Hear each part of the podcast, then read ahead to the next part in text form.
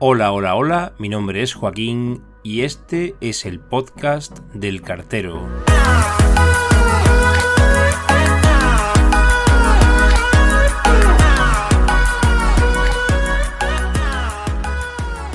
Hola de nuevo, volvemos a la carga con los servicios de correos. Esta vez vengo a explicar los productos telegráficos. Son los famosos telegramas y burofax. Ambos son productos certificados. Su admisión se realiza en soporte informático y se transmiten de forma electrónica, sin que medie su transporte físico de origen a destino. El mensaje es reproducido, impreso, en la unidad de reparto final, ensobrado, grabado en los sistemas de seguimiento informático y cursado físicamente en este último tramo de la cadena para su entrega en destino, de la cual se hace cargo el cartero. Tienen consideración de envío urgente y un plazo máximo para el primer intento de entrega de 24 horas, la mañana del siguiente día hábil, aunque también puede producirse en el mismo día de su admisión si ésta ha tenido lugar antes de las 13 horas y vaya destinado a una población que disponga de servicio urgente en turno de tarde. Este tipo de productos, como se puede reproducir de forma recurrente, no contempla la pérdida o el extravío, pero sí la demora por no cumplir los plazos de entrega urgente.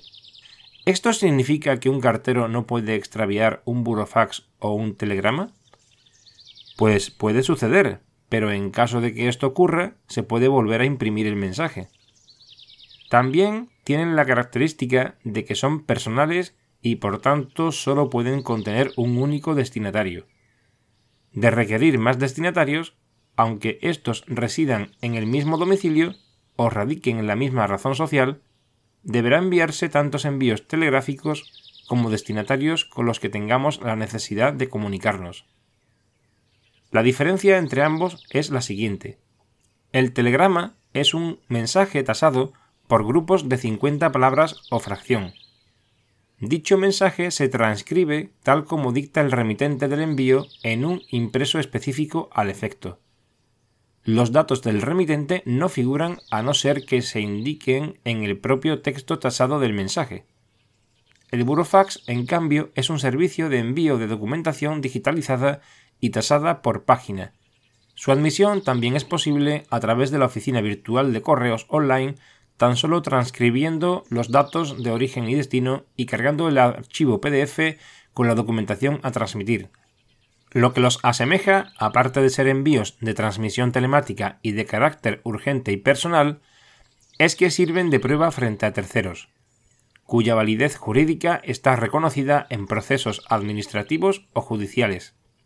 Para ello debe solicitarse la certificación del contenido del mensaje, en el caso de los telegramas, o de la documentación transmitida, en el caso de los burofax, manteniendo una copia el operador postal correos de manera testimonial durante el plazo de tiempo estipulado, que en el caso de los burofax puede ampliarse a petición del remitente y previo abono de la tasa correspondiente.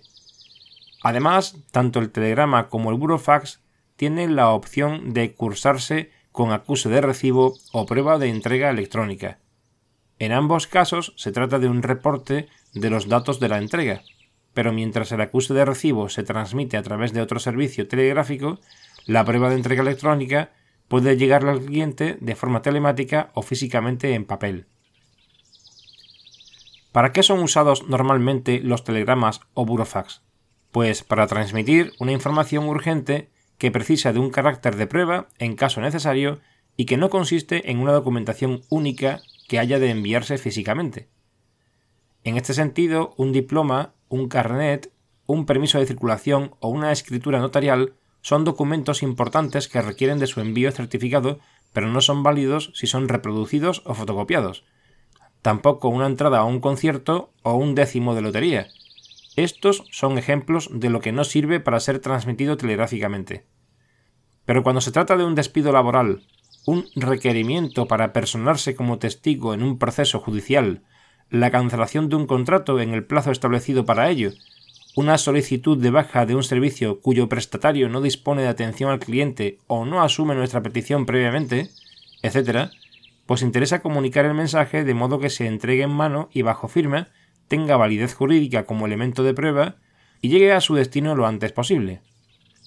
Si el mensaje puede ser escueto, podemos enviar un telegrama. Si ha de enviarse cierta documentación paginada y digitalizada, elegiremos el burofax, que además podremos imponer mediante el servicio online que presta correos a través de su oficina virtual. Históricamente, el servicio de telegramas se prestaba a través de un sistema cableado parecido a la red de telefonía convencional, con los que se transmitían impulsos eléctricos que eran emitidos por un teletipo en origen y recibido por otro en destino. Y no solo era usado por los servicios postales, sino también por grandes corporaciones que invertían en esta tecnología ya obsoleta por motivos de la seguridad e inmediatez en la transmisión.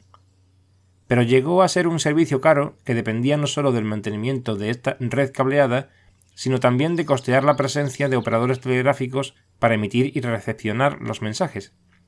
Luego surgió también la radiotelegrafía, que permitió el avance comunicativo sin hilos a través de ondas de radio usando el código Morse.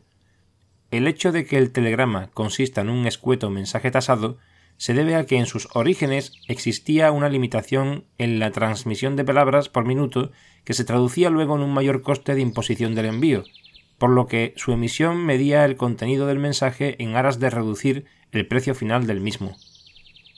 El Burofax, por otro lado, es un sistema patentado por correos que se inició como un sistema de fax que luego fue autorizado legalmente como servicio con validez jurídica, al igual que el telegrama, y que se ha perfeccionado con la llegada de las nuevas tecnologías. Sin más, deseo que os haya resultado curioso este episodio y que hayáis comprendido para qué sirven los servicios telegráficos y cómo usarlos. Os espero en el siguiente capítulo del podcast del cartero.